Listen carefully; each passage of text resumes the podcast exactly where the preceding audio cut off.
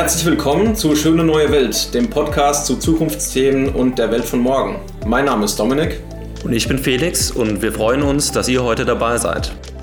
Das hier ist Folge Nummer 3 und heute sprechen wir über Quantencomputer.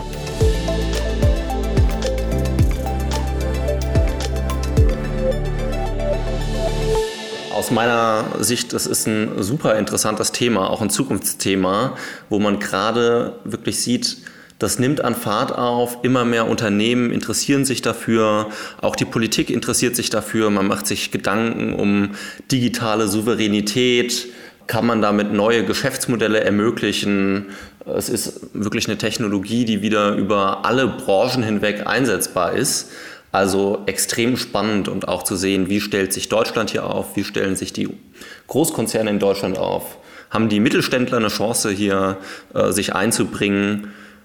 Ich finde es super spannend, es ist auch ein Herzensthema von mir und Dominik, ich weiß, bei dir ist es genauso. Absolut, ja. Also ich freue mich auch sehr auf den heutigen Podcast, äh, weil wir haben auch einen ganz spannenden Gast dabei.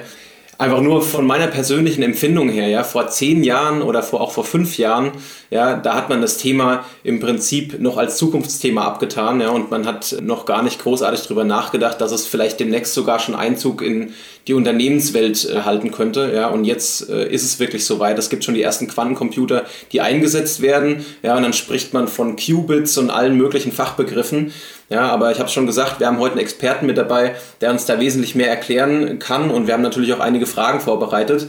Aber jetzt würde ich dich einfach gerne mal kurz vorstellen. Ja? Also wir haben heute den Daniel Wolz bei uns und der Daniel ist wirklich prädestiniert dafür, ja, über das Thema Quantencomputing zu sprechen, weil äh, er hat seinen Doktor in der Chemie gemacht ja, und hat dann anschließend das Quantencomputing für McKinsey aufgebaut und jetzt aktuell definiert er auch die Strategie für Quantencomputing bei der BASF. Aber ich würde sagen, Daniel, stell dich am besten mal selbst vor. Hallo äh, Felix, hallo Dominik, vielen Dank, dass ihr mich heute bei euch habt. Wie ihr schon gesagt habt, ähm, ich bin Chemiker, habe in Karlsruhe ähm, in organischer Chemie promoviert, ist noch relativ analog äh, damals gewesen, also viel mit Kolben hantiert und letztlich an Abzügen Chemikalien zusammengemischt und damit ähm, neue Materialien, neue Moleküle zu entwickeln.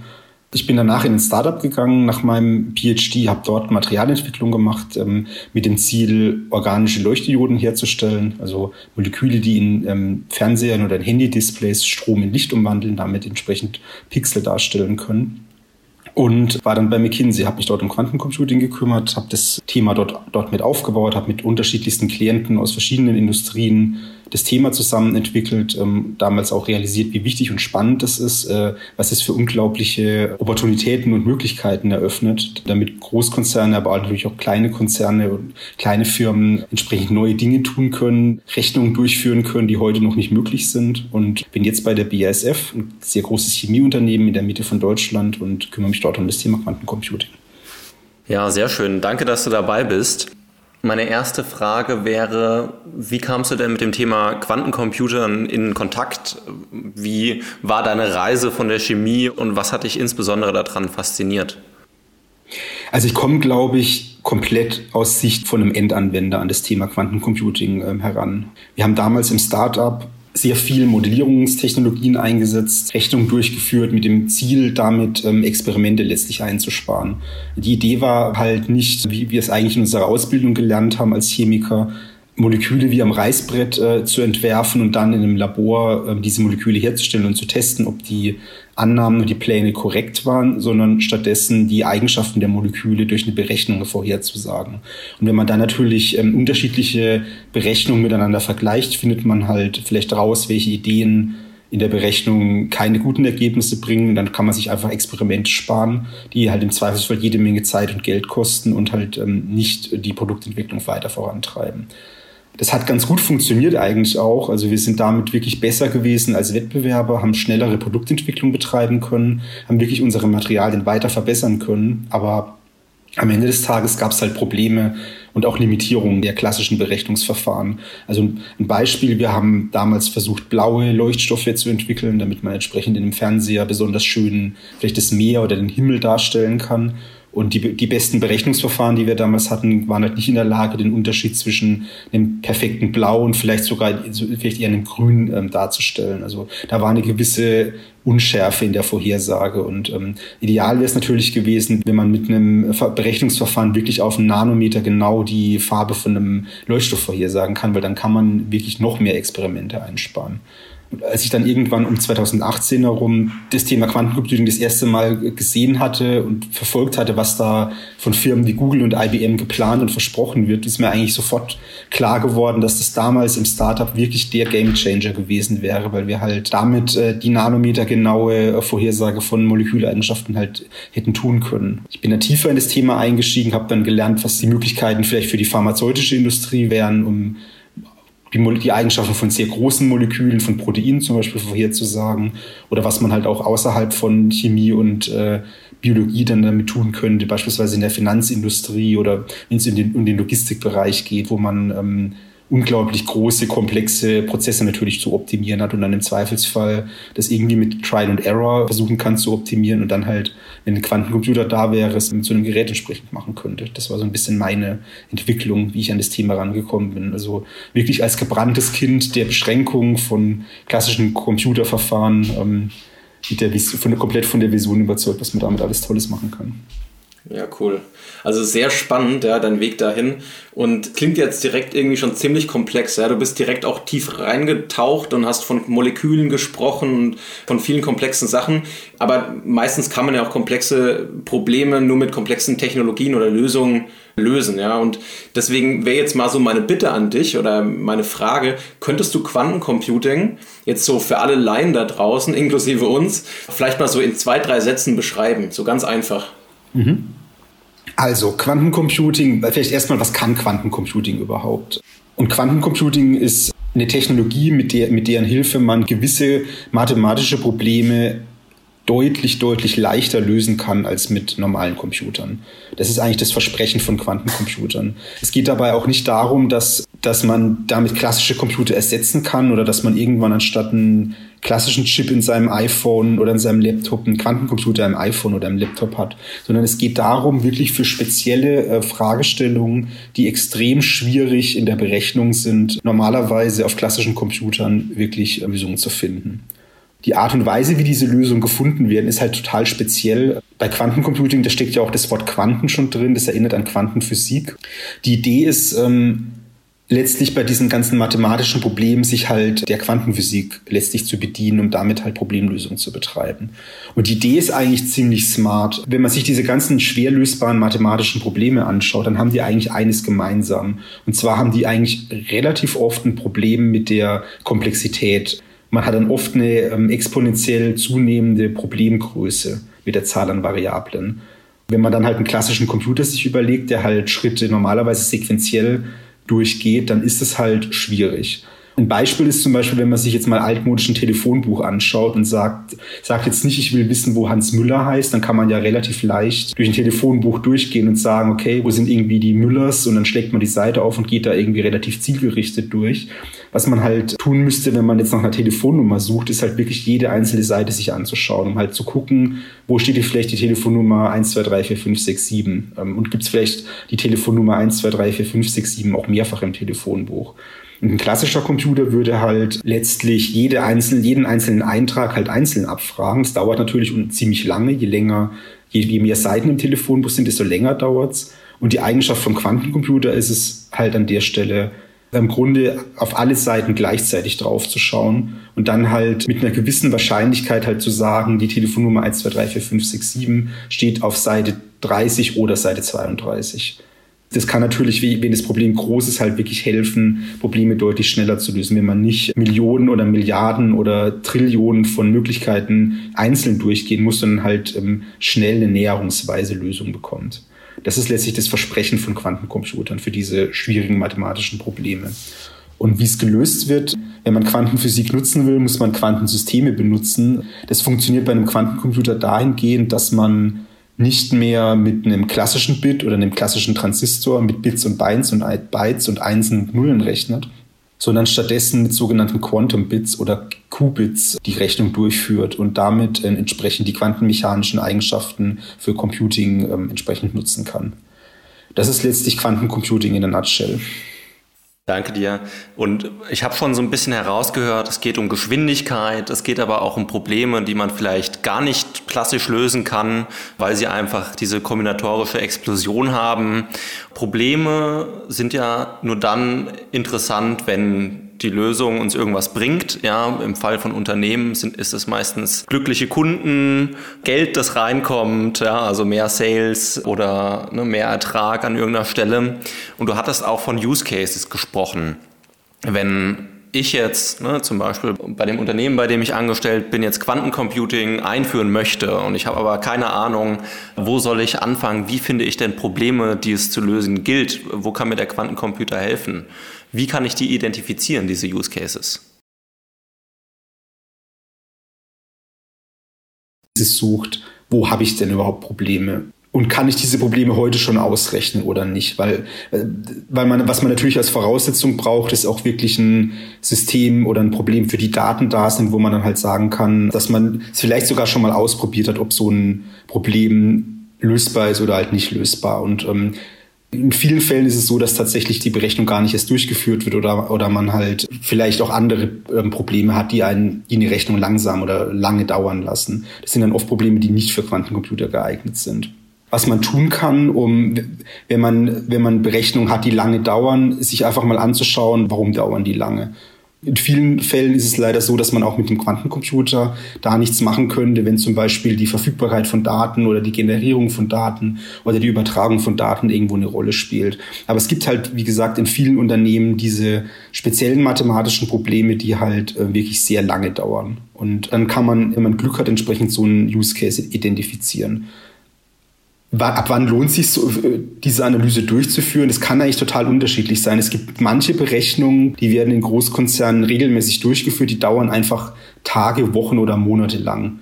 Das kann ein relativ guter Indikator sein, wenn man zum Beispiel ähm, strömungsmechanischen Bauteil berechnet, äh, das dann vielleicht im Flugzeugbau eingesetzt wird oder als Turbine oder als ein Rührteil in einem äh, Chemiereaktor dann kann man so eine Rechnung natürlich beschleunigt durchführen. Und dann kann man natürlich, wenn, wenn normalerweise die Berechnung drei oder vier Monate dauert, kann ich so eine Berechnung halt vielleicht drei oder vier Mal im Jahr hintereinander machen, um dann halt zu iterieren. Dann kann man natürlich mit einem Quantencomputer diese Rechnung deutlich früher durchführen. Oft ist es aber auch so, dass man eine Rechnung hat, die an sich relativ schnell geht, dass man sagt, ich mache vielleicht eine Supply Chain Modellierung oder ich modelliere, so wie wir damals im Startup, eine Moleküleigenschaft, wo man halt sagt, an sich kann ich heute schon eine Berechnung durchführen, aber ich bin vielleicht mit dem Ergebnis nicht zufrieden, weil die, die Vorhersagegenauigkeit ist nicht gut genug. Oder ich muss mein Problem vielleicht verkleinern, damit ich es überhaupt lösen kann. Und mein reales Problem ist vielleicht größer, hat mehr Variablen und mehr Freiheitsgrade. Dann kann es natürlich auch schon sich, sich lohnen, bei einem Problem, das halt sehr schnell in der Berechnung ist, Quantencomputing sich anzugucken, wenn man dann eventuell das Modell einfach verbessern kann und halt genauere Modelle, die dann halt die Wirklichkeit auch genauer darstellen können, ähm, entsprechend verwenden kann.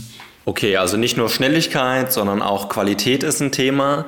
Und Richtig. Ich muss ein bisschen piesacken, ja, bei dieser Frage, diese unlösbaren Probleme bisher. Ich durfte ja auch eine Zeit lang mich mit Unternehmen auseinandersetzen, die Quantencomputing einführen wollten. Und das war immer so eine Thematik, wir haben den Hammer, jetzt suchen wir ein paar Nägel, die wir in die Wand kloppen können.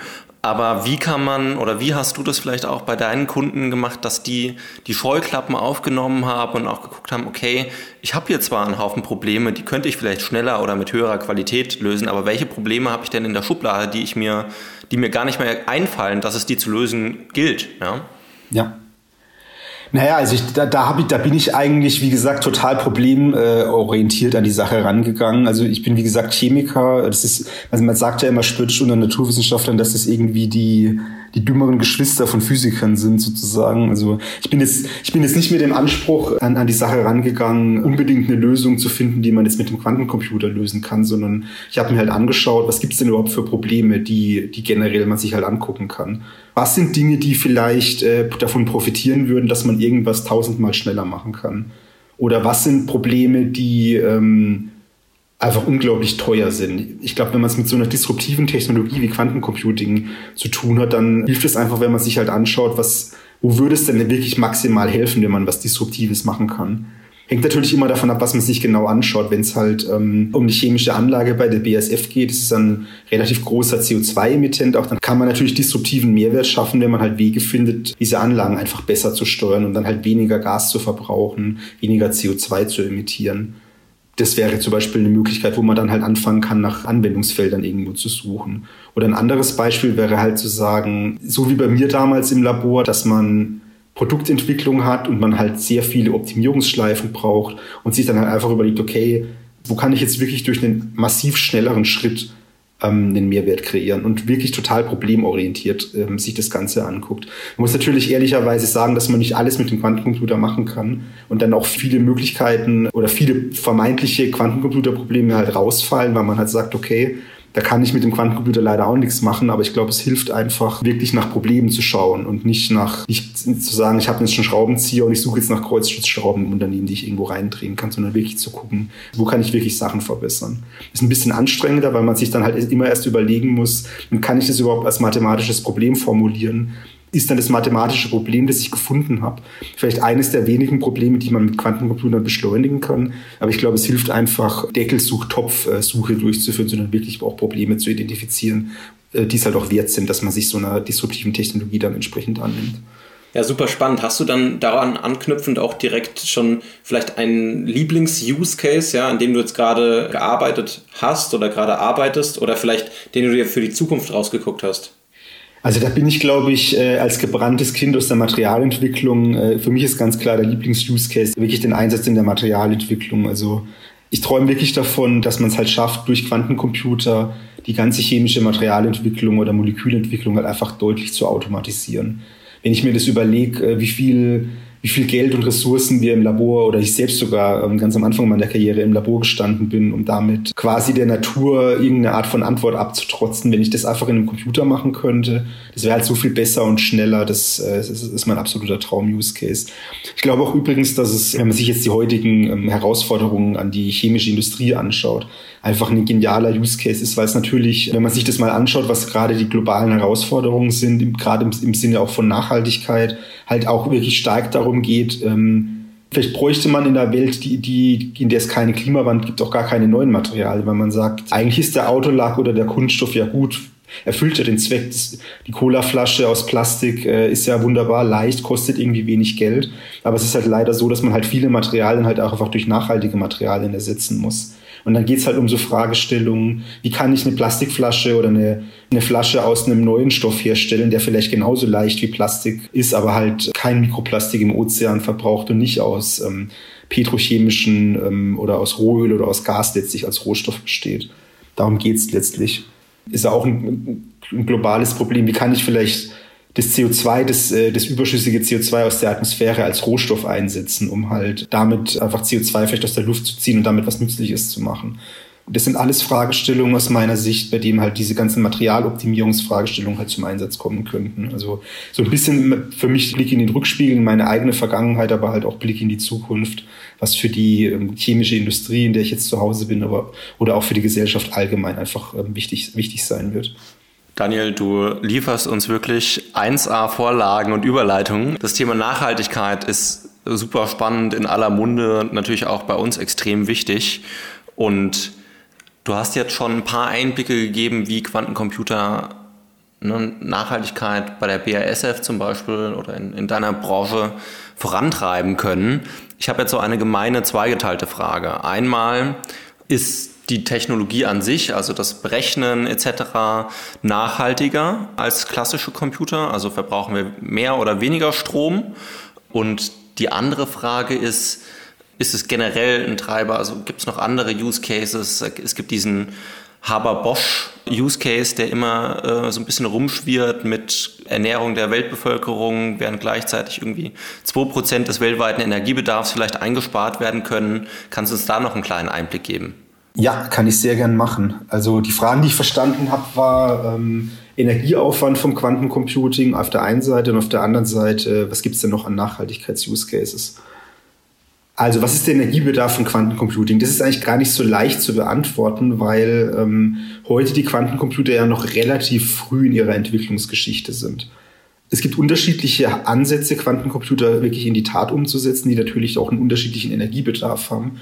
Einige der Technologien, ähm, da muss man sich das wirklich, glaube ich, genau anschauen. Da geht es dann darum, dass man halt extrem niedrige Temperaturen braucht, um ähm, Quantencomputer entsprechend zu betreiben. Das hat natürlich auch einen, einen, einen, Nach einen Nachhaltigkeitspreis sozusagen, den man bezahlen muss, um irgendwas auf einen Bruchteil von einem also auf, auf minus 273 Grad Celsius runterzukühlen.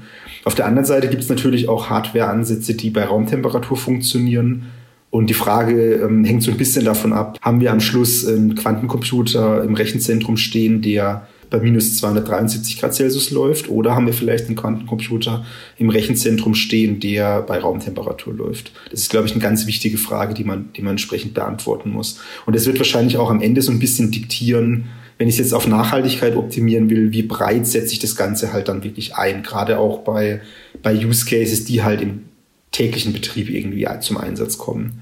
Ich glaube, wenn man sich die klassischen Chemie-Use-Cases anschaut, gerade auch wenn es um Materialentwicklung geht, dann kann es auch, wenn der Quantencomputer absolute Kryotemperaturen, also absolut tiefe Temperaturen braucht, sich massiv lohnen, die Quantencomputing-Technologie einzusetzen, weil man halt im Zweifelsfall durch die Produkte, die man dann entwickeln kann und die neuen Prozesse halt einfach dauerhaft CO2 einsparen kann.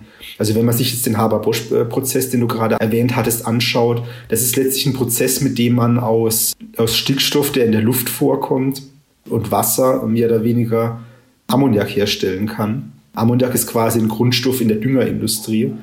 Dieser Prozess läuft halt heute unter einem unglaublichen Energieeinsatz, indem man halt ähm, Erdgas verwendet. Aus dem Grund braucht allein der Haber-Bosch-Prozess halt zwei Prozent der weltweiten Energieversorgung, weil halt jedes Molekül Dünger, das man halt verwendet, um Felder zu düngen und damit halt letztlich die Weltbevölkerung zu ernähren, ähm, am Ende des Tages irgendwo durch Erdgas äh, oder halt fossile Energieträger ermöglicht wurde. Und der Traum ist halt zu sagen, wie kann ich diesen Prozess irgendwie neu erfinden, um halt idealerweise gar kein Gas mehr einzusetzen. Und, da, und was man da überlegt ist, das Ganze vielleicht mit Bioprozessen herzustellen, also dass man halt nicht ein großtechnisches Verfahren äh, verwendet, das bei hunderten Grad Celsius unter unglaublich hohen Drücken zum Einsatz kommt und halt einen fossilen äh, Energieträger verbrennt, sondern halt stattdessen vielleicht aus nachhaltigen aus Biomasse vielleicht äh, in dem Einsatz von Bakterien halt entsprechend zum Einsatz kommt. Um so ein Verfahren halt einfach komplett neu zu erfinden, braucht man halt entweder ganz viel Glück, also das läuft dann wieder so ein bisschen auf die, auf das alte, man plant am Reißbrett einen chemischen Prozess und versucht es dann im Labor irgendwie hinzukriegen, Weg raus.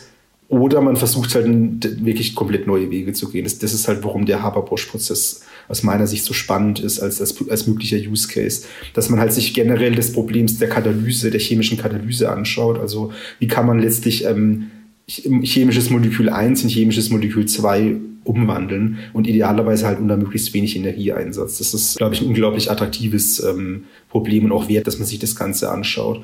Das Problem an der empirischen Produktentwicklung in der chemischen Industrie ist halt, dass man manche Probleme oder manche Prozesse sich halt einfach schon seit Jahrzehnten anschaut und halt einfach nicht weitergekommen ist mit den bisherigen ähm, Verfahren. Also die Frage, wie man, ob man CO2 beispielsweise als Rohstoff einsetzen kann oder ob man nicht den Haber-Bosch-Prozess unter weniger Energieeinsatz äh, lösen kann, das ist eigentlich schon grundsätzlich wirtschaftlich interessant seit vielen Jahren, weil natürlich äh, Klar, vor 20, 30 Jahren war das Thema CO2-Emissionen in der chemischen Industrie noch nicht so großes äh, Thema, aber Erdgas hat halt schon immer Geld gekostet und es wäre auch schon vor 30 Jahren spannend gewesen, einen Katalysator zu finden, der halt einfach weniger Energie braucht und vielleicht nur halb so viel äh, Energie braucht. Aber man hat halt einfach mit den bisherigen chemischen ähm, Werkzeugen der Forschung es nicht geschafft, diese Materialien oder Katalysatoren zu finden.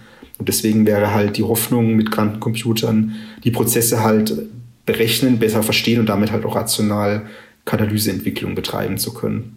Ich glaube, unabhängig davon wird es durch die Nachhaltigkeitsrevolution in der chemischen Industrie unglaublich viele weitere ähm, Use Cases geben, auch unabhängig von Katalyse oder Materialentwicklung. Ich denke da zum Beispiel an, an Zirkulärwirtschaft oder an die, an die Tatsache, dass man halt ähm, in einer Welt, in der halt ein höherer Anteil der Energie ähm, durch erneuerbare Energien kommt, natürlich Schwankungen im Stromsystem hat. Was man dann natürlich nutzen kann, ist, es gibt, es gibt halt viele ähm, chemische Anlagen, die halt im Zweifelsfall auch on demand zuschaltbar sind. Wenn ich mir zum Beispiel die Abwasserversorgung ähm, anschaue. Und was man dann natürlich sich überlegen könnte, wäre zu sagen, okay, mein Abwasser, das wird nicht mehr quasi immer sofort ähm, aufbereitet, sondern ich sammle mein Abwasser und dann läuft irgendwie meine ähm, elektrisch betriebene Kläranlage vielleicht nur dann, wenn gerade überschüssiger Strom im, im, im Netz ist und vielleicht gerade besonders viel Wind weht. Und wenn gerade Windstille ist und vielleicht ist ein bewölkter Tag ist und vielleicht Energie teurer ist, dann könnte man natürlich sagen, dass man die Kläranlage halt vielleicht nicht betreibt. Und also Utility Management ist halt ein ganz spannender Use Case, wo man halt dann wirklich durch äh, Modellierung, größere Berechnung halt dann einfach Energie sparen kann, auch unabhängig von chemischen Durchbrüchen. Oder wenn man sich die Frage anschaut, ähm, wie sieht die Supply Chain der Zukunft aus? Momentan ist die chemische Industrie ja eigentlich ganz einfach. Upstream fließt halt in so eine chemische Anlage irgendwo Erdgas äh, aus der Pipeline und vielleicht ähm, Erdöl aus der, auch aus einer Pipeline oder aus dem, vom Schiff irgendwo rein. Und hinten raus kommen halt Produkte und in der Mitte gibt es ein paar Schornsteine, wo halt CO2 rauskommt. Die Idee, dass man halt sagt, man betreibt die chemische Industrie zirkulär, man nimmt also vielleicht alte Matratzen oder alte Reifen als Feedstock und packt die hinten wieder rein in die chemische Anlage. Das ist halt ein Weg, äh, um aus der fossilen Energie so ein bisschen rauszugehen.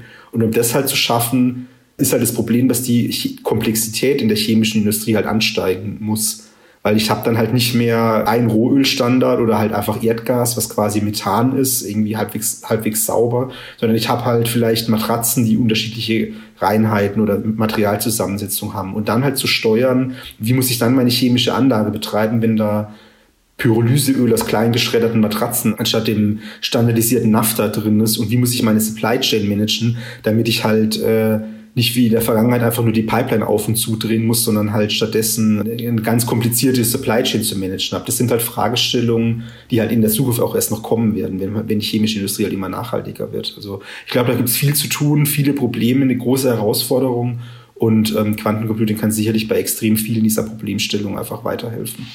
Da hast du recht, ja. Also ich glaube sowieso, dass es da extrem viel zu diskutieren und zu erzählen gibt, gerade jetzt in der aktuellen Situation, ja, mit, mit der Abhängigkeit von Russland und dem Erdgas und allgemein Energie. Ja, von daher glaube ich, da könnte man eine separate Session mitfüllen, nur um über die Probleme in der, in der Energiewirtschaft zu sprechen. Aber das heißt, wir können zumindest beim Thema Nachhaltigkeit Quantencomputing mal generell als nachhaltige Technologie einstufen, denke ich. Was mich jetzt natürlich noch als ganz kurze Rückfrage dahingehend interessiert, weil du vorhin über, über Quantencomputer gesprochen hast, die äh, tendenziell bei minus 273 Grad Celsius laufen, ja, und dann gibt es wieder Quantencomputer, die bei Raumtemperatur laufen. Ich habe auch schon von einigen Projekten gehört, wo wirklich an Technologien geforscht wird, die in Raumtemperatur laufen. Ich glaube, dazu gehören zum Beispiel auch äh, kalte Atome und andere Technologien. Wie siehst du denn das Ganze unter dem Gesichtspunkt, dass wahrscheinlich diese Kühlung wahrscheinlich ja sogar der kritischste Faktor ist, um Quantencomputing in die, in die breite Masse rauszutreiben, oder? Ja. Ist ganz spannend. Also du hast ja schon gesagt, kalte Atome, ähm, die heißen zwar kalt, aber das sind nicht unbedingt die kälteste Technologie, die man braucht. Das finde ich eigentlich immer ganz witzig. Ja, also die Fragestellung ist, glaube ich, ist, glaube ich, valide. Ähm, am Ende des Tages hängt halt viel davon ab, welche der, dieser ganzen unterschiedlichen Technologien sich durchsetzt. Es gibt zum Glück, glaube ich, unterschiedlichste Technologieformen, die halt momentan in der Entwicklung sind, werden durch unterschiedliche Firmen, durch unterschiedliche Hochschulen vorangetrieben. Ich glaube, es gibt momentan mindestens fünf mögliche Technologien, ähm, die in, in Diskussion sind, um Quantencomputer hardware-seitig in die halt quasi zu realisieren. Und die haben natürlich alle unterschiedliche Anforderungsprofile, was sowas wie Kühlung, Steuerung und so weiter betrifft. Also wird eine spannende Frage werden. Ich glaube, man kann ja, wenn man das möchte, jetzt heute schon in Quantencomputing-Firmen investieren. Es gibt ja Firmen wie Rigetti und, und IonQ oder D-Wave, die jetzt letztens an die Börse gegangen sind. Aus meiner Sicht ist es wirklich schwierig zu sagen, welche dieser Wetten am Ende aufgehen wird. Sprich, ähm, wird IonQ die ähm, Ionenfallen ähm, zum Einsatz bringen, ähm, letztlich die ersten sein, die es an den Markt schaffen, oder wird es Rigetti sein, die halt supraleitende Nanostrukturen äh, zur Realisierung von Qubits verwenden? Ist es, glaube ich, sehr, sehr spannend. Und ähm, aus Sicht von einem Endnutzer heißt es, glaube ich, einfach, dass man, dass man heute noch offen sein muss, um sich halt einfach alle Technologien erstmal anzuschauen, um halt im Zweifelsfall halt auch mit den Hardware-Spielern arbeiten zu können, die halt einfach in der Lage sind, als erstes es über die Ziellinie zu schaffen und einfach sehr, sehr viele Qubits in einer vernünftigen Qualität ähm, bereitstellen zu können. Ja, das macht Sinn. Das heißt, du meinst wahrscheinlich mit End-User äh, am Ende des Tages die Firmen, die die Quantentechnologie einsetzen. Was meint jetzt aber Quantentechnologie für den Endnutzer, also den Menschen, ja, also den normalen Endverbraucher, äh, der zu Hause so sein, sein Ding macht ja, und ganz normal zur Arbeit geht. Welchen Einfluss könnte da Quantencomputing in Zukunft haben? Also es hängt letztlich, glaube ich, davon ab, was die, was die Firmen daraus machen. Ähm, ich meine, Endnutzer können natürlich Quantencomputer auch nutzen. Was ich ganz spannend finde, ist, dass halt äh, manche Firmen wie IBM Quantencomputing quasi kostenlos über die Cloud auf sehr, sehr kleinen Devices äh, zur Verfügung stellen. Das heißt, erstmal kann jeder, der, der das möchte, quasi mit den Quantencomputern anfangen zu spielen und auch ein bisschen zu lernen. Ähm, ich glaube, dass der größte, das ist, werden aber wahrscheinlich die wenigsten Leute machen, genauso wenig wie ähm, keine Ahnung, vor ein paar Jahrzehnten, ähm, da, da gab es auch nur so ein paar Nerds, die sich dann selbst irgendwie die Computerkits gekauft haben und da angefangen haben, selbst irgendwie zu löten und zu coden und zu hacken. Was, glaube ich, der größte Einfluss auf die, auf den Endnutzer sein wird, werden halt Produkte sein, die halt mit Quantencomputern dann ermöglicht werden. Also, wenn man sich halt anschaut, was vielleicht auch außerhalb der chemischen Industrie ähm, damit äh, versucht wird zu machen, sind es halt so Dinge wie Kernfusion ähm, im Energiebereich. Die Autospieler schauen sich an, wie man damit Batterien irgendwo entwickeln kann. Also, am Ende wird es vielleicht weniger sein, dass da irgendwo drauf, auf dem Produkt draufsteht, powered by Quantum Computing, aber es wird vielleicht in ganz vielen ähm, Bereichen halt einfach neue Produkte geben.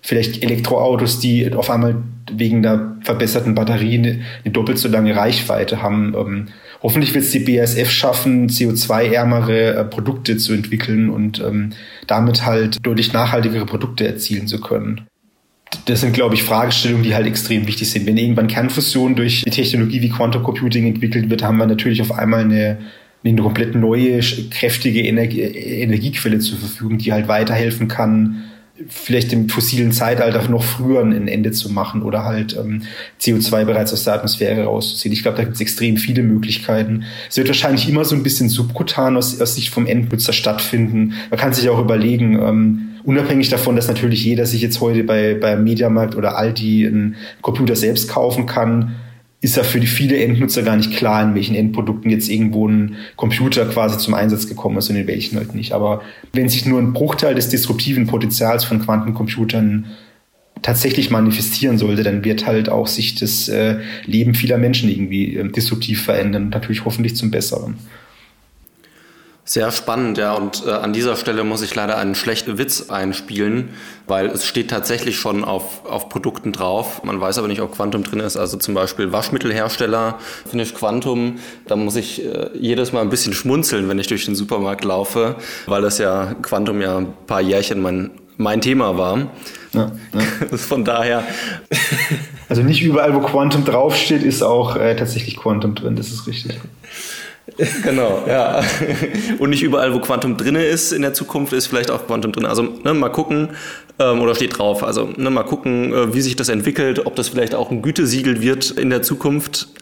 Bei Waschmittel ist es schon angekommen und auch bei, bei Fernseherstellern, glaube ich.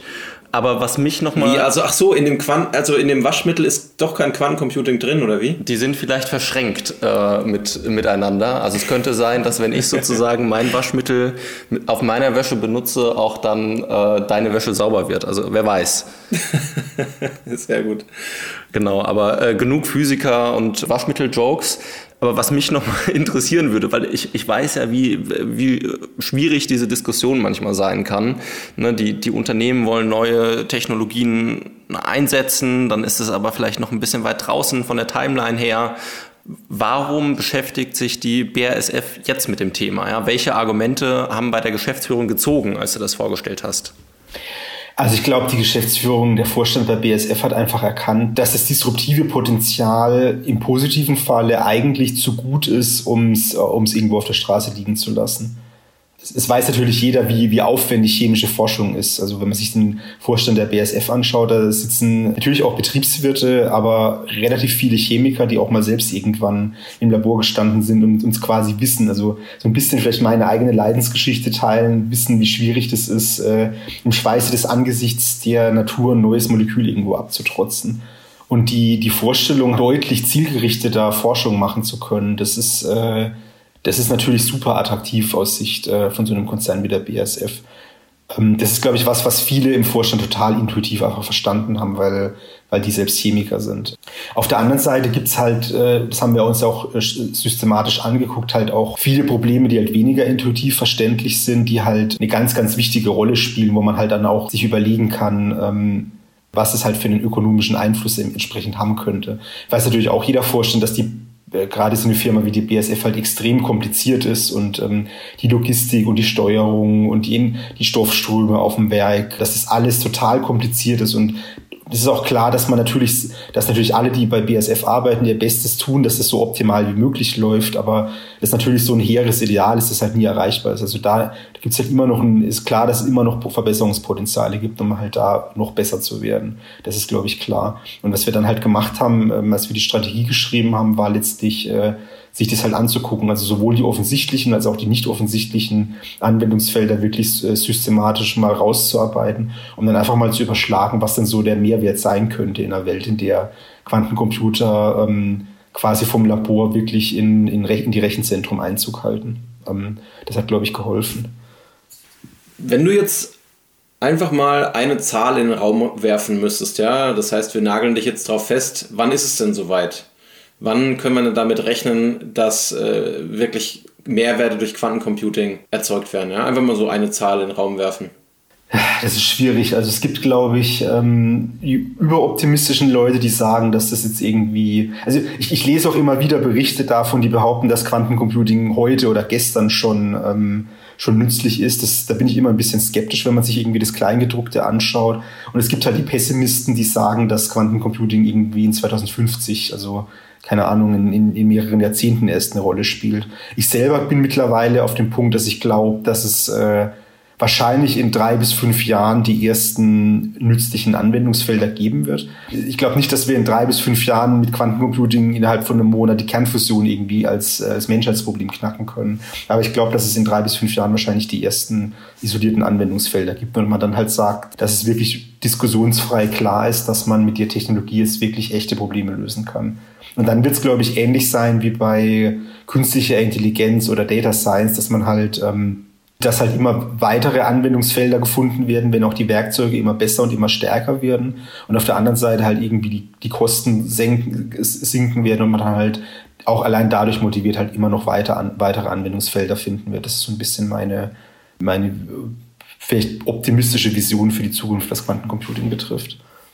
Die hast du gut beantwortet, diese äh, klassische Frage zur Timeline. Ja, man kann kein seriöses Interview zu Quantencomputing führen, ohne die Frage zu stellen. Genau, hast du, hast du, glaube ich, gut beschrieben, deine Sicht darauf.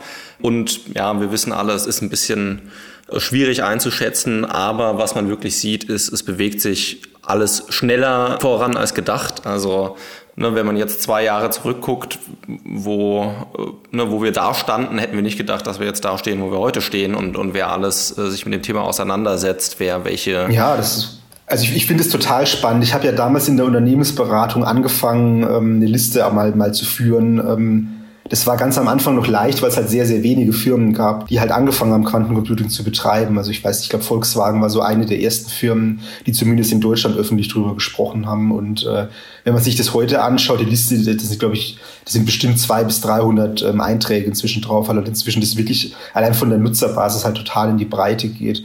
Und wenn man sich anschaut, was die ganze Technologie für, für Sprünge gemacht hat, ist halt auch totaler Wahnsinn eigentlich. Also ich will jetzt nicht Moore's Law beschwören, was natürlich auf klassischen Chips irgendwo ähm, entwickelt wurde, aber es gibt wirklich auch Firmen, die es halt regelmäßig schaffen, ihre Performance bei Quantencomputern zu verdoppeln. Und es gibt natürlich unterschiedliche Arten, das, das zu messen. Und wir sind doch immer noch mehrere Verdopplungsschritte, glaube ich, weg davon, dass man ähm, wirklich echte Probleme in der Breite lösen kann. Aber das ist schon beeindruckend. Also wir haben jetzt letztes Jahr in, im, im November, da hat IBM über 100 Qubits ähm, gehabt und vor ein paar Jahren war, hat halt IBM mit 10 oder so oder mit 8 angefangen oder mit 5, glaube ich. Also eine Verzwanzigfachung der Zahl an Qubits. Und ich habe für dieses Jahr wurden über 400 und für nächstes Jahr über 1000 äh, Qubits versprochen. Ähm, also das finde ich schon beeindruckend. Ja. Total crazy. Um nochmal auf die, auf die, mit der Businessbrille zu gucken, ja, es würde mich nochmal interessieren, welche neuen Geschäftsmodelle werden vielleicht auch durch die Technologie ermöglicht, insbesondere in deiner Branche? Und ist das vielleicht auch eine, eine Sorge? Also aktuell habe ich eher das Gefühl, die Großen mischen damit und, und die kleinen Firmen, weiß ich nicht, vielleicht sind die noch im Geheimen, ja, die das auch auf Anwenderseite nutzen. Ja, das ist schwierig, glaube ich. Also Was man halt sagen kann, ist natürlich, dass durch Quantencomputing, also wenn man sich überlegt, was zum Beispiel in der chemischen Forschung so eine Disruption, wenn man halt sagt, ich kann durch Quantencomputing getriebene quantenchemische Berechnungen deutlich schneller ähm, oder deutlich besser ähm, Moleküle simulieren, dann hat man damit natürlich im Zweifelsfall einen Vorfilter, das halt extrem steigt und dann kann man sich vielleicht auch einfach äh, Dutzende von Experimenten sparen. Und heute hat vielleicht eine Firma einen Wettbewerbsvorteil, weil sie halt äh, vielleicht besonders erfahrene Wissenschaftler hat oder besonders äh, große Forschungsbudgets äh, oder besonders viele Wissenschaftler. Und wenn man dann halt auf einmal eine Firma hat, die vielleicht mit einem Prozent der, der, des Forschungsaufwands ähm, dasselbe Ergebnis erzielen kann, dann ist das natürlich eine Disruption, die halt eine Firma auch, auch im negativen Sinne irgendwie durcheinander wirbeln kann. Ich habe auch schon davon erzählt, dass halt Firmen wie BMW und Volkswagen sich halt ähm, Batteriematerialien anschauen als äh, potenzielle Use Cases für Quantencomputing. Und klar, die Motivation ist natürlich auch für die Autoindustrie total klar. Man schaut sich halt Elektromobilität an, weil es ein wichtiges Zukunftsthema ist. Und wenn vielleicht ähm, BMW ähm, es schafft, eine, ähm, in ein paar Jahren eine neue Batterie mit der dreifachen Reichweite oder mit derselben Reichweite, aber mit dem halben Gewicht oder sowas äh, zu entwickeln, dann ist es natürlich für den Aktienkurs von BMW super. Aber man hat natürlich jetzt auch nachgelagert irgendwie die chemische Industrie, die halt äh, vielleicht heute Selbstwissen im Batteriebereich hat und ähm, womöglich wird halt auch dieses Wissen einfach kannibalisiert, weil man halt sagt so, okay, ähm, es gibt vielleicht bei, bei einem äh, Chemieunternehmen viele Wissenschaftler, die halt Erfahrungen in dem Bereich haben, aber womöglich kann man halt durch so eine Berechnung das halt auch einfach überflüssig machen. Also da gibt es, glaube ich, auch eine Disruptionsgefahr, die man halt sehen muss. Auf der anderen Seite ähm, finde ich, finde ich halt spannend, wie gesagt, ich komme komm selbst aus der Welt der organischen Leuchtdioden und es gibt in Kanada eine Firma, das ist ein kleines Startup, die ähm, die machen auch Materialentwicklung für organische Leuchtdioden und die haben halt keine Chemielabore mehr, sondern die sagen, die benutzen klassische ähm, ähm, künstliche Intelligenz und halt auch Quantencomputer, um damit zusammen Produktentwicklung zu machen. Und die können ihre Produkte halt, ihre Mater neuen Materialien halt so leicht modellieren, dass sie halt einfach sagen, okay, ich ähm, entwickle das neue Material quasi im Computer und dann gebe ich das an einen eine Chemiefirma, die halt dann das Labor hat. Das Labor muss ich aber gar nicht mehr selber besitzen und lass mir das dann einfach herstellen. Und ähm, als ich selbst im Startup war, habe ich halt äh, hatte ich ein Team von relativ vielen Chemikern, die halt letztlich ähm, versucht haben, jeden Monat mehr Experimente als im letzten Monat zu machen. Also da verändert sich schon auch was. Selbst selbst wenn man zwei Startups, die einfach zehn Jahre auseinander liegen, miteinander vergleicht, ist schon Wahnsinn. Das stimmt, ja. Also definitiv viel Dynamik im Markt. Mhm. Ähm, wenn wir uns jetzt die Marktbrille aufbehalten, aber mal so auf die andere Seite schauen, also die Herstellerseite. Welche Player siehst du da zentral? Du hast ja vorhin schon IonQ und Rigetti genannt. Ich kenne auch noch AQT und ein paar andere. Welche siehst du da also ganz zentral? Also was ich ganz spannend finde, ist, dass man, dass eigentlich das Ökosystem in so geografische Sphären zerfällt. Also wenn man sich Asien vielleicht als Weltregion an, die natürlich extrem heterogen ist, man kann ja kaum China und Südkorea und Japan in einen Pott werfen, aber wenn man es vielleicht mal trotzdem macht und irgendwie die Augen zusammenkneift, dann sieht man halt, dass in Asien eigentlich ähm, relativ wenig im Startup-Bereich unterwegs ist. Es gibt halt große ähm, asiatische Konzerne, das können Firmen wie Alibaba sein, das können Firmen wie wie Hitachi sein, beispielsweise Fujitsu aus, aus Japan, die halt solche Themen vorantreiben. Also da ist es, glaube ich, äh, gibt es paar wenige Großkonzerne, die halt da ein bisschen dabei sind, aber so ein bisschen äh, eine Follower-Rolle, glaube ich, einnehmen in meiner Wahrnehmung. Wenn man dann weiter nach Osten geht, kommt man ja irgendwann in Nordamerika raus.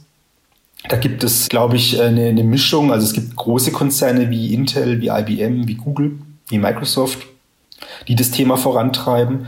Es gibt auf der anderen Seite da halt aber auch die ganzen Startups, die mit sehr, sehr viel Wagniskapital gefüttert werden. Da gehören IonQ dazu, da gehört eine D-Wave dazu, da gehört eine Rigetti dazu, da gehört eine PsyQuantum dazu, die halt alle unterschiedliche Hardware-Ansätze sich anschauen. Es gehört jetzt neuerdings, glaube ich, auch noch Cold Quanta und Atom Computing auf diese Liste. Da gibt es, glaube ich, eine sehr, sehr große Heterogenität. Und wenn man sich Europa anschaut, ähm, da ist es ein bisschen deprimierend, glaube ich, aus meiner Sicht. Also es gibt historisch vielleicht relativ wenig europäische ähm, Tech-Konzerne, die sich des Themas irgendwie annehmen. Man muss, glaube ich, Atos aus Frankreich erwähnen. Die haben zumindest einige Aktivitäten im Bereich Quantum Computing, die, glaube ich, spannend sind. Das war es aber, glaube ich, auch schon fast, was so die, die wirklich großen Konzerne angeht. Und dann gibt's halt ein paar Startups auch. Du hattest AQT schon genannt. Es gibt irgendwie IQM, es gibt eine US Quantum aus Frankfurt, es gibt eine HQS aus Karlsruhe, meiner Heimatstadt. Ähm, es gibt eine Pascal aus Paris, es gibt ziemlich viel in, in, in Großbritannien. Aber wenn man einfach nur mal durchzählt, dann sind es halt viel weniger Startups als in Nordamerika, weil das Wagniskapital-Ökosystem nicht so stark ist. Was ich spannend finde, ist, dass es halt in Deutschland speziell einiges an ähm, jetzt nicht so klassischen Tech-Konzernen wie Google und Microsoft gibt, aber halt potenzielle Zulieferer, die sich in meiner Wahrnehmung so langsam anfangen zu firmieren. Also da gehören dann so Firmen wie Infineon dazu, wie Trumpf, wie Carl Zeiss, die halt letztlich in der Wertschöpfungskette, um halt Quantencomputer herzustellen, halt eigentlich äh, mitsprechen können, weil sie halt beispielsweise Hochleistungsoptiken, Laser, Halbleiterei und so weiter entwickeln können. Also womöglich äh, erwächst uns aus der ähm, Richtung jetzt mal als Europäer gesprochen noch irgendwie eine Art von Quantencomputing-Wertschöpfungskette. Ist aber auf jeden Fall spannend. Ja, das stimmt. Also das heißt, sehr heterogenes Umfeld und du hast jetzt schon gesagt, in Amerika gibt es viele, die wahrscheinlich auch natürlich überleben und leben, weil es eben so viele Wagniskapitalgeber äh, da drüben gibt.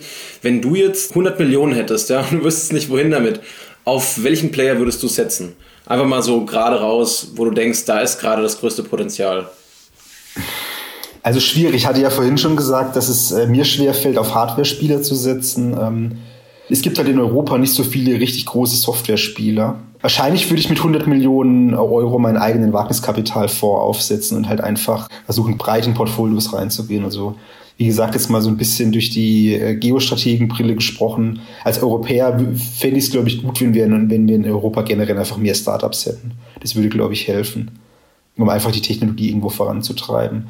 Wie gesagt, es ist noch nicht 100% klar, in welche Hardware-Plattform man rein investieren muss. Wenn ich jetzt, äh, ich hatte vorhin gesagt, dass es irgendwie fünf äh, Hardware-Plattformen gibt, die ähm, irgendwo spannend sind. Und wenn ich die 100 Millionen durch, 20, durch fünf teile, dann sind es halt nur noch 20 Millionen. Da, das ist halt irgendwie eine ganz, ganz frühphasige Finanzierung für die ganzen Hardware-Spieler. Also eigentlich unterkritisch, muss ich sagen. Super spannend, ja. Und ich würde auch gerne bei dem Thema Startup nochmal kurz bleiben, nämlich wenn du jetzt ein Quantencomputing-Startup aufmachen würdest, egal ob Anwendung oder, oder Hardware. Würdest du hier bleiben, in Deutschland oder in Europa? Oder würdest du in die USA gehen? Würdest du nach China gehen? Vielleicht auch, ne, warum, was ist das für ein Startup, wenn es das wäre? Also ich glaube, wenn ich ein Quantencomputing-Startup in Europa generell machen würde, dann wäre das wahrscheinlich in, äh, dann würde ich das, glaube ich, aus Europa raus, raus erstmal machen wollen.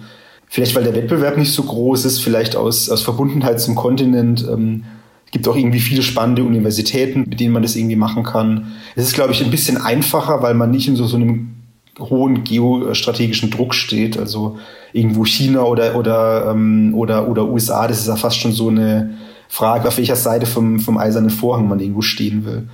Ich werde es wahrscheinlich auf der Applikations-, auf der Software-Seite versuchen aufzuziehen und um, um mir da halt anzugucken, wie man ähm, durch neue Technologien vielleicht einfach aus den Chips, die wir jetzt in Zukunft haben werden, einfach das Maximum an Mehrwert rauskitzeln kann. Ich glaube, das finde ich eine ganz spannende Überlegung, dass man halt äh, es gibt viele Software-Startups, viele, die halt Abschätzungen machen können, wie viele Millionen äh, Qubits irgendwie nötig sind. Und wie gesagt, ich hatte vorhin gesagt, dass wir gerade die, die Zahl an Qubits irgendwo regelmäßig verdoppeln, aber da sind halt noch relativ viele Verdopplungsschritte nötig, um das halt irgendwo hinzukriegen. Und ich glaube, es wäre wahrscheinlich mal wert, dass man sich dann anguckt, kann ich nicht da irgendwas systematisch dran ändern, um halt die Zahl an Qubits irgendwo zu benötigen, runterzubringen, damit man halt den Zeitpunkt einfach näher bekommt, damit es dann halt in meiner optimistischen ähm, Schätzung von vorhin vielleicht eher drei anstatt fünf oder vielleicht noch noch viel mehr Jahre sind, bis Quantencomputing nützlich ist. Ich glaube, die Hardwareentwicklung kann man aus meiner Sicht nur endlich beschleunigen. Für mich ist die Gretchenfrage, glaube ich, wie kann man die Zahl an Qubits reduzieren, um wirklich einen Mehrwert zu schaffen. Das ist, glaube ich, die Frage, die am Ende des Tages ähm, beantwortet, ob Quantencomputing drei bis fünf oder halt irgendwie zehn Jahre mit der Zukunft liegen. Das stimmt, ja. Und ungeachtet, wann es passiert, ja, das Potenzial ist auf jeden Fall riesig. Und wir haben jetzt auch schon äh, drüber gesprochen, es ist viel Geld auch schon im Umlauf. Ja. Also es gibt viele Wagniskapitalgeber, es gibt viele, die drauf wetten. Es gibt aber auch viele, die sich damit schmücken. Ja. Es gibt viele mittlerweile, da steht Quantum drauf und es ist gar nichts drin.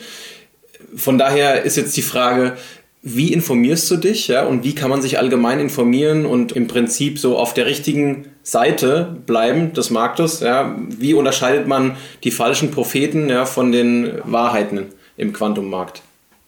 Ja, das ist eine sehr gute Frage. Also ich glaube, ist mal aus der Sicht von der BASF gesprochen. Wir haben das große, große Glück, dass wir, wie gesagt, ähm, den Vorstand überzeugt haben, dass es sich lohnt, im Bereich was zu machen. Und das bedeutet halt einfach, dass bei BSF halt Experten ähm, inzwischen auch da sind, die halt diese Technologie gut einschätzen können.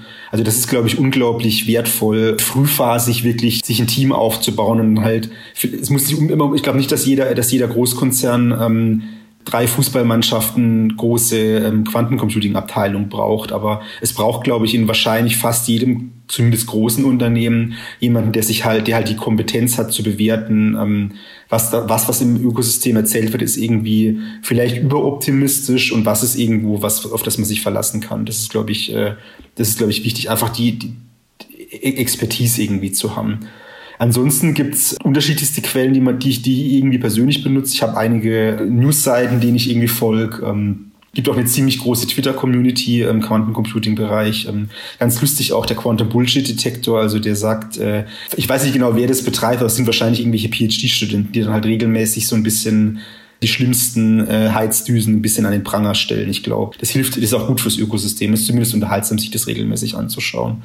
Und ansonsten halt ähm, einfach offen bleiben und mit, mit möglichst vielen Spielern halt sprechen. Ich glaube, das Risiko, dass man, ähm, also man sieht halt oft im Unternehmen von außen nicht an, ob das jetzt, ob das jetzt Heizdüsen sind oder nicht. Man muss sich, glaube ich, austauschen. Vielleicht auch manchmal das Risiko eingehen, mit jemandem zu sprechen, der halt im Zweifelsfall wirklich sich, un, sich ungeschickt darstellt und dann vielleicht eine Heizdüse ist oder vielleicht auch keine Heizdüse, um dann halt einfach äh, sich das Thema mal ein bisschen anzugucken. Und glaube ich Vernetzung. Also momentan ist es, äh, gibt es ein ganz gutes Ökosystem. Es gibt auch viele Konzerne, die, es gibt auch viele Firmen, die quasi über Firmengrenzen hinweg sich irgendwo austauschen. Ähm, Communities, in denen man sich in Deutschland irgendwo einbringen kann. Das ist, glaube ich, auch alles wertvoll. Es ist, glaube ich, momentan noch in so einem, in so einer Art pre-competitive Environment. Das heißt, man kann einen Teil der Lernkurve halt einfach sparen, wenn man ähm, nicht jeden Fehler, die, die quasi von einem Frontrunner gemacht werden, halt auch repliziert, sondern halt vielleicht auch einfach mal drüber spricht, was funktioniert und was nicht funktioniert. Ich glaube, das ist auch nochmal ein guter Hinweis an alle, ähm, ne, wie man sich informiert, wie man sich vor Snake Oil und falschen Propheten bewahren kann. Da ist nämlich viel da draußen los. Nicht nur auf Twitter äh, und auf LinkedIn, sondern auch ne, zum Teil bei den Produkten, die verkauft werden und den Startups, die sich positionieren. Jetzt nochmal eine persönliche Frage oder eine Frage für alle Leute, die vielleicht in das Quantum Game einsteigen wollen. Du bist ja selber so ein bisschen ein Quereinsteiger. Jetzt gibt es natürlich noch Leute, die noch mal stärkere Quereinsteiger sind, zum Beispiel aus der, aus der BWL oder ähnlichem. Wie einfach ist denn dieser, dieser Einstieg? Ist eine gute Frage. Also ich, ich habe mich ähm, vorher halt nur bedingt mit Computing auseinandergesetzt und ähm, ich weiß, ich weiß nicht, ob das als Naturwissenschaftler tatsächlich so geholfen hat, ehrlich gesagt. Also das Problem an Chemikern, das war mein, mein Ausbildungshintergrund, ist es, glaube ich, so ein bisschen, dass man immer versucht, die Welt molekular zu verstehen und das hilft mir irgendwie dabei, so einzelne Qubits nachzuvollziehen, aber man muss halt eigentlich sich sowohl die Quantenphysik als auch so generelle Computer Science so ein bisschen anschauen. Ich glaube, es gibt zum Glück heutzutage relativ viele Quellen, aus denen man sich irgendwo bedienen kann. Also es gibt ganz viele White Paper, die von unterschiedlichsten Parteien auch für unterschiedlichste Level, sage ich jetzt mal, geschrieben werden, um sich, um sich in das Thema reinzufuchsen. Also die großen Unternehmensberatungen haben alle ähm, letztlich ähm, Einführungstexte geschrieben. Wenn einem das nicht mehr reicht, kann man sich auch auf YouTube ganze Vorlesungsreihen anschauen. Und es gibt auch inzwischen, glaube ich, unterschiedlichste Lehrbücher, dass man jetzt halt nicht mehr ein äh, komplettes Quantenphysikstudium oder gar ein PhD braucht, um an das Thema sich irgendwie ranzutasten, sondern halt ähm, quasi Einsteigerbücher für unterschiedlichste Zielgruppen irgendwo benutzen kann. Also wenn man Computer Science Background hat, kann man sich, glaube ich, ganz gut reinfuchsen.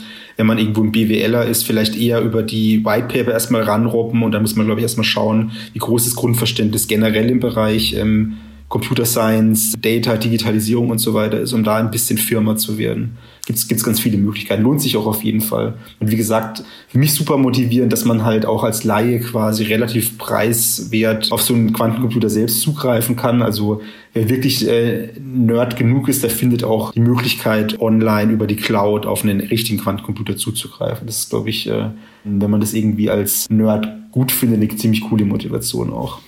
Das stimmt absolut. Also das heißt, der Einstieg ist eigentlich relativ leicht, wenn man motiviert ist. Ja, ähm, die Frage ist aber, wie zahlt sich's aus? Also, wo siehst du aktuell Jobchancen? Also jetzt gerade und vielleicht auch in der Zukunft für Leute, die sich mit Quantencomputing auskennen?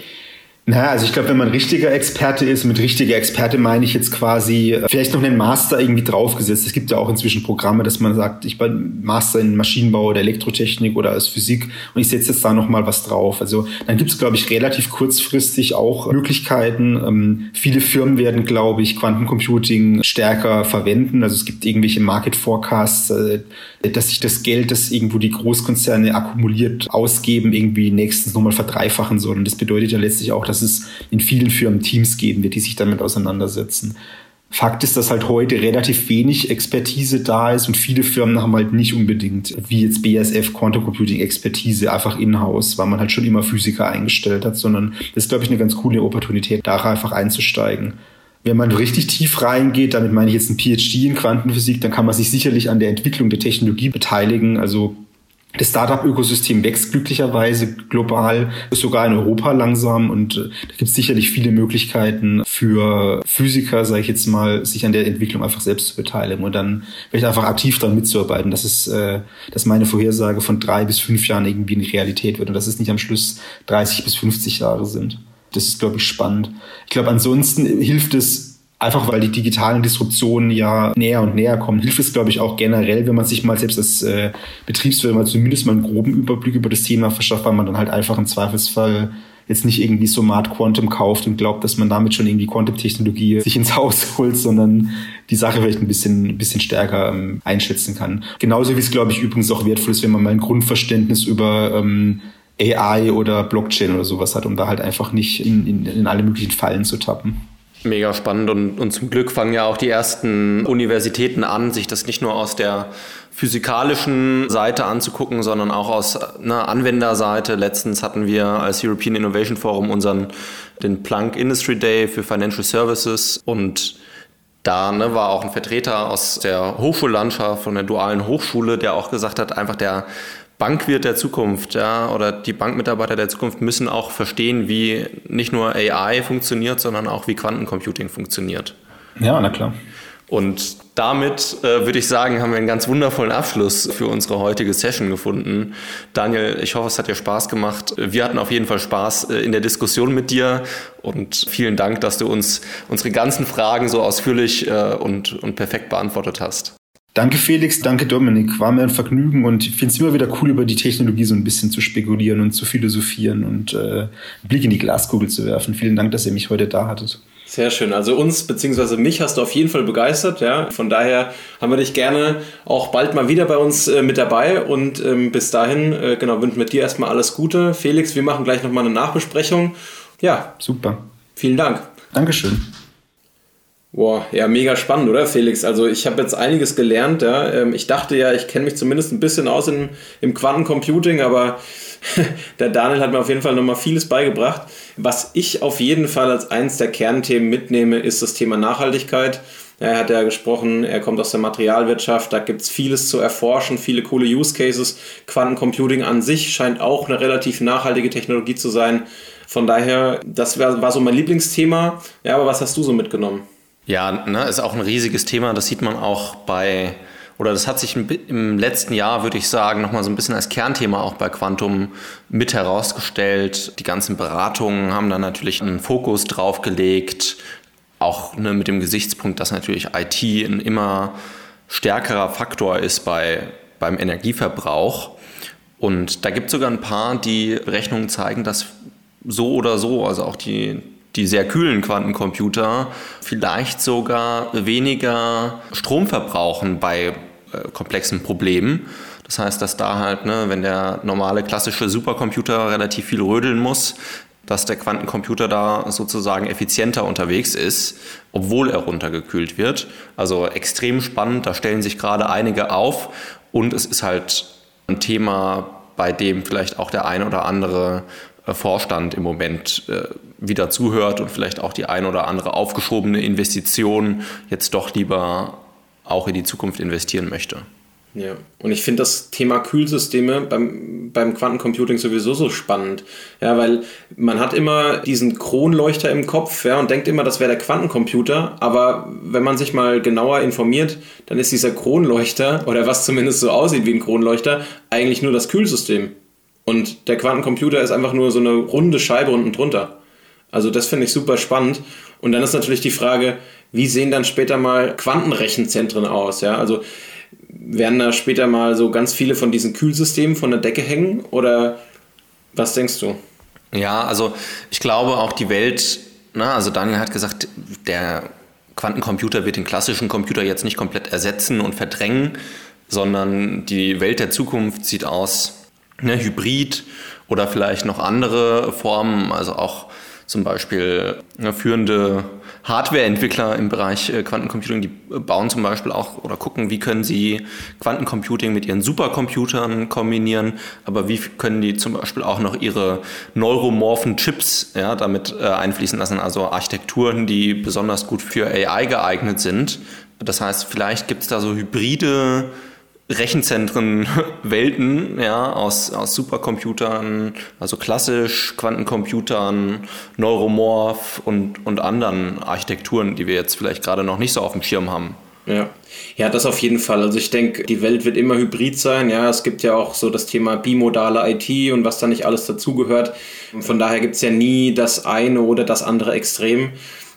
Jetzt gibt es ja auch das Startup Terra Quantum, ja, die haben ja vor kurzem eine richtig, ein richtig großes Funding bekommen. Die bauen ja diese Quantum Cloud und, und hybrides Quantum as a Service. Von daher ist das ja jetzt gerade schon ein ganz akutes Thema. Ich denke allerdings auch, dass es wahrscheinlich Anwender geben wird oder Provider, ja, die äh, ihr komplettes Rechenzentrum, und das ist halt dann eins von vielen, dann ausschließlich mit Quantencomputern zustellen oder zuhängen, ja, je nachdem, ähm, welche Technologie man dann da hat. Und ich fand es natürlich auch spannend, was er gesagt hat. Es gibt viele verschiedene Ausprägungen. Ja, es gibt diese kalten Atome. Da war ich mal in der Uni Heidelberg gewesen und da hat mir ein richtig cooler Prof äh, ja so seine Entwicklung gezeigt, ja, von einem äh, Computer mit, mit kalten Atomen. Und der ist tatsächlich einfach bei Raumtemperatur gelaufen. Das fand ich super spannend. Aber ja, das wird wahrscheinlich auch nicht der eine heilige Gral sein. Ja, es wird wahrscheinlich viele verschiedene ja. äh, Technologien auch in Zukunft geben. Genau, also es gibt ja auch noch diese Unterscheidung, ne? Anila oder Gate Computer und was ist mit dem Digital Anila von Fujitsu, die das Ganze dann nochmal komplizierter macht, ja, wo die Leute dann denken, wie, es gibt nicht nur einen, ne, es gibt nicht nur einen Quantencomputer, sondern es gibt verschiedene Arten sozusagen, wie das ne, das Ziel erreicht werden kann und die haben dann nochmal unterschiedliche Ausprägungen in ihrer technischen Realisierung ja, auf wirklich Hardware-Ebene. Und auch da, ne, da, da wird sich auch zeigen, kann sich zum Beispiel so ein Anila als, als Brückentechnologie vielleicht auch etablieren. Ja, also das sieht man, glaube ich, relativ häufig, dass manchmal in so einer Phase, in der alle darauf warten, dass jetzt was passiert und der richtige Durchbruch ist aber noch nicht da, der, der jetzt klingende Münze abwirft. Da werden natürlich so Brückentechnologien spannend, die vielleicht auch schon mal den, ne, vielleicht nicht das große Geschäft machen, aber zumindest Hoffnung auf ein bisschen mehr Geschäft machen. Das stimmt, ja. Und es ist ja wie immer so bei jeder Technologie, ja, man muss einen Schritt vor den anderen gehen, dann gibt es äh, die Early Adopters und die Pioniere, die mal ein bisschen damit rumspielen und dann erhält es auch nach und nach Einzug in die kleinere Anwendungsschicht in Anführungsstrichen, ja, also sei es der Mittelstand ja, oder sogar äh, noch kleinere Unternehmen. Äh, ich denke, das braucht alles so seine Zeit. Ja. Es braucht erstmal so eine Art Groundwork ja, oder so eine Adoption, die kritisch ist im Markt und wenn sich dann auch ja, erweist, dass die Technologie wirklich Mehrwert bringt und vielleicht auch die Preise fallen, ja, dann kann es durchaus sein, dass äh, vielleicht in sagen wir mal, 10 bis 15 Jahren Quantencomputing ganz normales Ding ist, so in der Industrie. Das ist, finde ich, aber immer so ein bisschen gefährlich, weil das sieht man, oder das wurde auch ein bisschen angesprochen, zumindest auf der, auf der Forschungsseite, glaube ich. China, USA, Europa, wo stehen wir da jetzt? Und auf der Forschung sieht man es relativ stark, auch ne, wie jetzt die, wie sozusagen äh, Talente äh, entsprechend gezogen werden. Deswegen auch die Startup-Frage, ne, wo, wo macht man es am besten auf, äh, wo kriegt man äh, Kohle, um es auch, auch realisieren zu können.